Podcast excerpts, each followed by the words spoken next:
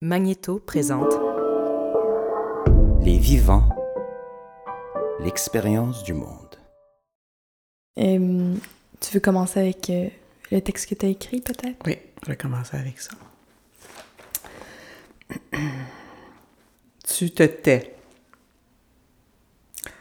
Le silence, pourri, enfoui sous une épaisse couche de honte. Euh, je l'ai découvert en allant dans sa chambre porter du linge. Tu te tais. C'est euh, notre secret, à nous deux, qu'il te dit. Euh, un petit livre dans lequel elle euh, écrivait son journal que j'avais donné. Et je ne sais pas quelle intuition, pourquoi j'ai fait ça. Je l'ai ouvert. Qui écoute? Tu penses qu'il t'aime, enfin, qu'enfin il te voit. Il remarque tes formes naissantes et tout à coup tu deviens intéressante. Qui entend? Et j'ai lu, et j'ai lu, et, et- et j'ai lu, et j'ai lu toute la nuit, et j'étais estomaqué parce que elle décrivait ce qu'elle vivait là-dedans. Qui est témoin? La grande noirceur aussi vaste que ta solitude. J'ai découvert que ma fille était abusée par son père.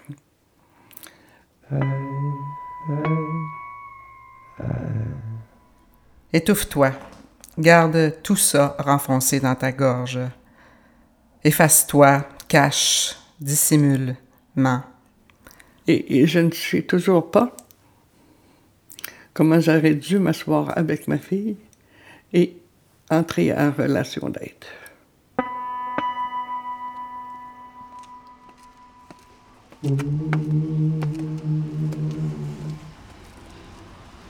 La troisième personne.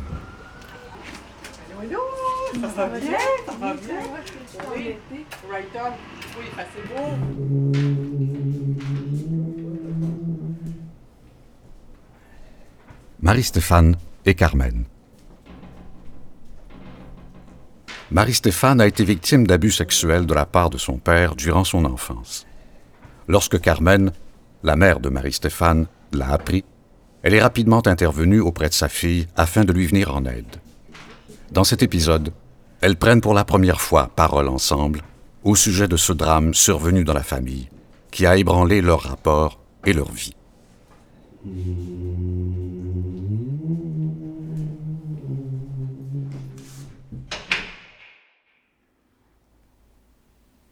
Est-ce que. Tu dirais que tu as eu plusieurs vies? Oui. Deux vies euh, en clivage quand j'étais petite. Ce qui était nommable, ce qui devait être caché, puis euh, ma vie publique. C'était toute mon identité là, qui était euh, tachée, souillée, donc je tournais ça à double tour, là, cette porte-là. Il fallait que je monte une autre facette de moi ou que je m'invente un autre personnage qui risquera pas de se faire euh, juger ou rejeter. La plus grande prison, c'est de pas euh, pouvoir euh, être qui on est. Pour un homme, de punir une femme, c'est de la tromper. Mais la façon la plus atroce, c'est de te punir par tes enfants. Je veux pas. Ça coupait le lien entre ma fille et moi. C'était très difficile pour elle aussi. Encore plus que pour moi, j'imagine. Ah, Parce qu'elle était adolescente, elle avait 15 ans. Et euh, je voulais que tout le monde soit en thérapie, et rapidement. Mon gros choc, c'est quand on s'est quand on est allé passer la fin de semaine ensemble, puis que tu me dis que tu savais, puis ce, ce moment-là, pour moi, j'ai trouvé ça euh, extrêmement euh, pénible et, et difficile. Je pense que c'était difficile là, de, de parler de ça euh, ensemble, de, de, Je me sentais coupable par rapport à toi. À ce moment-là, il me serait même pas venu à l'idée que tu à me demander pardon. Oui. J'étais coupable d'absolument rien. Puis je pense une grande partie de, de ma réhabilitation, ma, ma, guérison, ça a été que ces deux vies-là se rencontrent par la parole. C'est arrivé.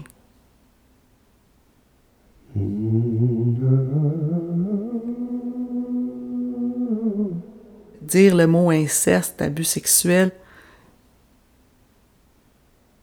un mot que, que, qui pour moi est nouvellement apparu dans mon vocabulaire depuis que j'ai fait les, les rendez-vous, l'injustice réparatrice. Tu cesses de nier ce que tu as subi. Tu te révèles à toi-même en même temps qu'à l'autre. Son écoute attentive te donne le courage de ressentir ta douleur, ton désespoir, ta rage. De sortir du silence, de sortir euh, de la honte, de rendre ça public.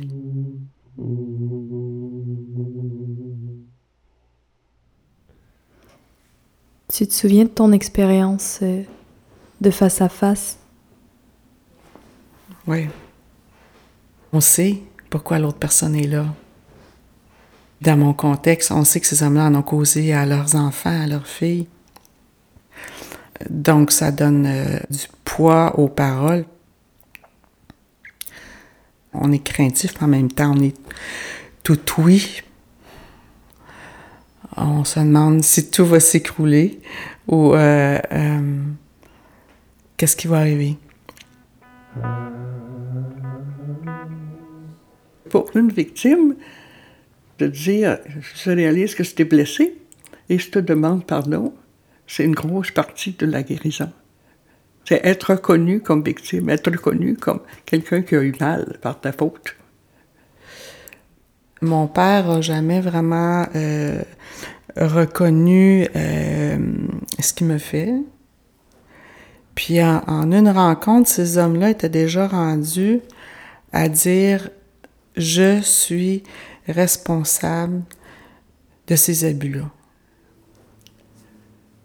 Toutes les victimes devraient avoir droit à ce que l'agresseur reconnaisse qu'elles ont été victimes et avoir une demande de pardon, parce que les victimes seraient guéries, puis je pense que ça aiderait à, guérir aussi les agresseurs.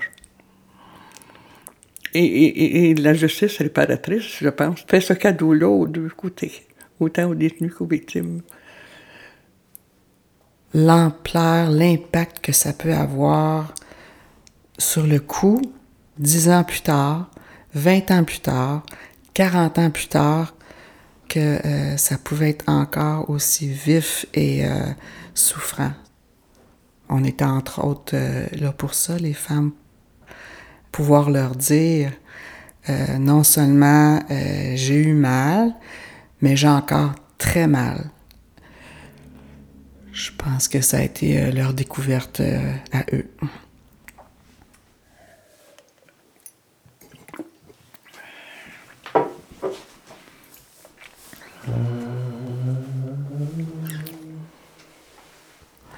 Par rapport à mon père, à moi, avec qui j'ai pas de contact depuis euh, plus de 25 ans, est-ce que je vais être capable de faire la paix avec ça, même si j'ai, j'ai pas l'occasion de lui dire à lui?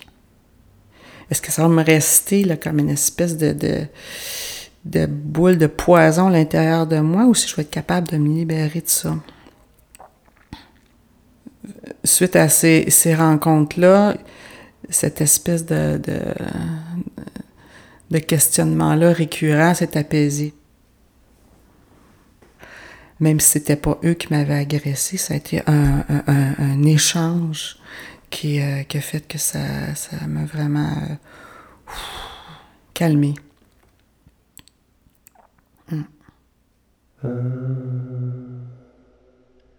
Aux autres femmes et à moi, ça, ça nous appartient de faire un bout de chemin après ça. De développer de la, de la, de la bienveillance. D'effacer ces traces-là, on a quand même une responsabilité, je crois.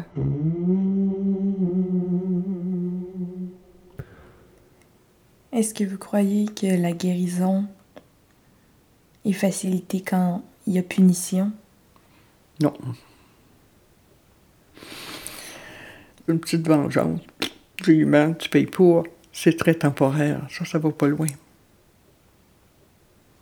Donc, ça met peut-être un petit pansement, là. Mais je pense pas que ça guérisse personne. Non, pour moi, la guérison, ça vient avec la compréhension et avec la demande de pardon. Surtout. Le pardon peut se produire euh, ou pas. Pour moi, c'était pas euh, c'était pas obligatoire ni nécessaire. Le fait de, comprendre c'était plus euh, au cœur de, ce que je venais chercher. En écoutant les hommes, en parlant avec eux, euh, je voulais comprendre qu'est-ce qui amène euh, un homme à, à briser son enfant. Comment il transforme la réalité pour s'autoriser ce geste-là? Parce que moi, j'ai pas la réponse qui, euh, à savoir pourquoi mon père a fait ça. De, de, comprendre, c'était déjà euh, hyper nourrissant.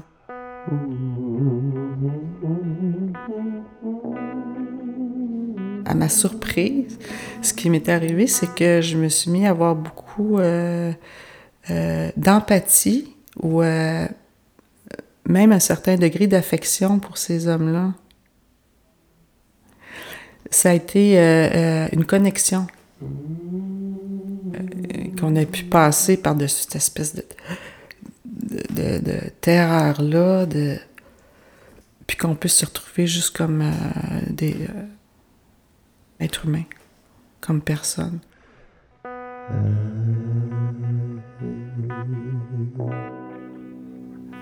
Sais que des fois, c'est mêlant de penser aux gestes et de penser à l'humain qui les a posés. Je veux pardonner l'humain qui les a posés, qui a fait une grosse erreur. Pardonner les gestes, ça, c'est plus difficile. Je suis pas rendu là. Je, je, je sais vraiment pas si euh, j'ai pardonné. Ce que je peux te dire, c'est que je, euh, je suis plus dans la colère avec lui. Je, je, suis plus en colère contre lui. Euh, je suis plus dans la, la rage. J'ai plus peur de lui.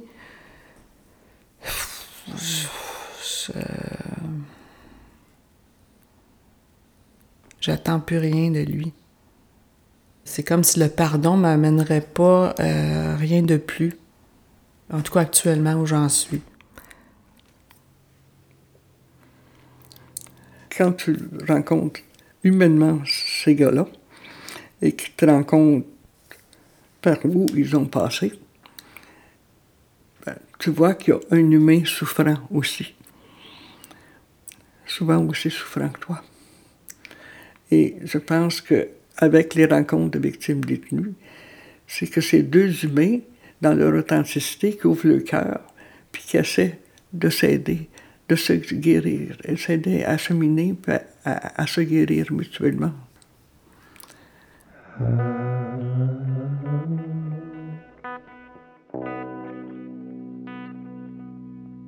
Comment est-ce qu'on parle de ça avec ses propres enfants?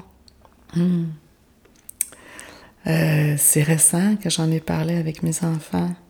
Ça fait à peine euh, un an. Mes enfants sont de, de jeunes adultes. Je leur ai quand même mis en contexte un peu l'histoire de ma famille.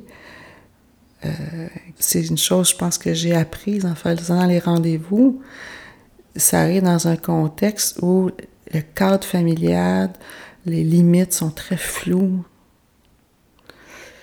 Puis euh, je leur ai dit tout simplement euh, que mon père euh, m'avait agressé quand j'étais jeune. Ils n'ont pas connu mon père. J'avais plus de contact avec lui quand mes enfants sont nés. Donc c'est certain que ça a répondu un peu à leur interrogation. Ils ont été touchés de ça, évidemment. Je voulais vraiment leur donner la permission d'en parler, qu'il n'y avait pas de secret, qu'il n'y avait pas de tabou. Ça a été vraiment euh, un, élément déclencheur qui me fait ouvrir à en parler à un grand cercle euh, de, de, proches, de collègues. Là, j'avais plus de limites. Je pouvais en parler à qui je voulais. J'avais plus de peur, C'était OK. Ma parole euh, libérée totalement.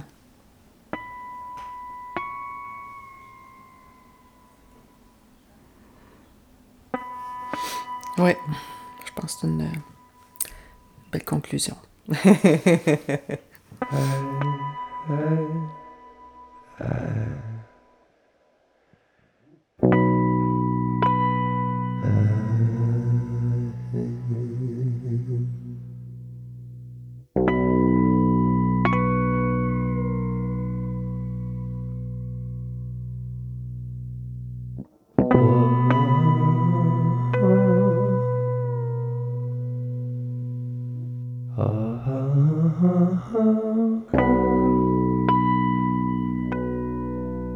C'était la troisième personne.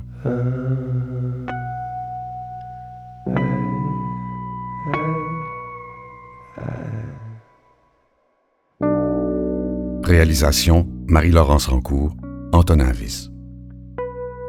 Prise de son Antonin Viss. Montage son et mixage Antonin Viss, Daniel Capeille. Narration Michel Mongeau. Musique Mehdi Cayenne. Coordination des participants et participantes, Mathieu Lavigne. Une production de Magnéto en collaboration avec le Centre de services de justice réparatrice. Dans le prochain épisode de La troisième personne.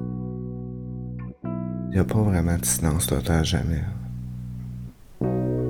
La muraille m'empêche de voir la vie. Tu sais, le jour, c'est les portes, les bruits. Même quand je dors, je me fais regarder. La nuit, ben, le gardien fait ses rondes. Un moment donné, ben, là, t'entends des, petits bruits des autres cellules, quelqu'un flush à la bol, tu sais.